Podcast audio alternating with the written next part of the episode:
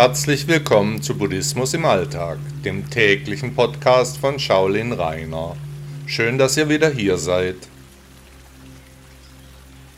Das Salz der Weisheit Teil 2 Haben Sie schon den ersten Teil der Geschichte gestern gehört? Heute geht es weiter. Am Fluss angekommen, schnaufte der junge Mann erst einmal durch. Alles war so schnell gegangen. Was wollte der Mönch ihm nur sagen? Dass Salz salzig schmeckt, das war ihm schon vorher klar. War er einem Scharlatan aufgesessen?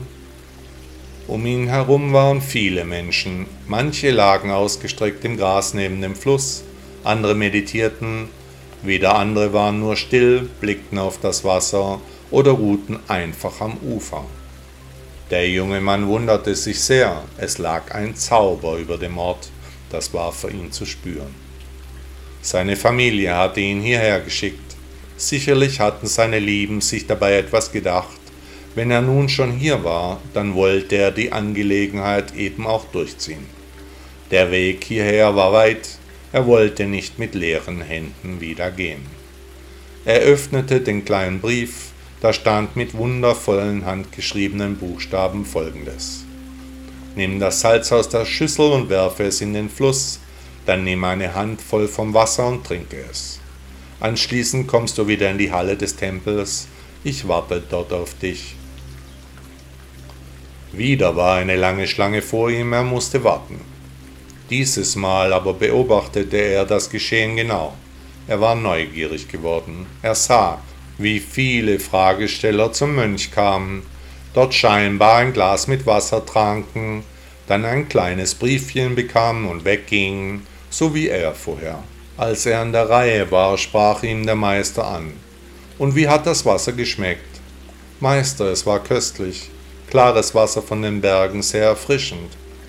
Hast du das Salz geschmeckt? Nein, Meister, überhaupt nicht. Es war völlig neutrales Wasser ohne Geschmack. Da streckte der weise Meister die Hand aus, legte sie dem verdatterten jungen Mann auf die Schulter und sprach Deine Leid sind wie das Salz, sie sind immer gleich, nicht mehr, nicht weniger. Der Schmerz ist gleich, die Gedanken sind gleich.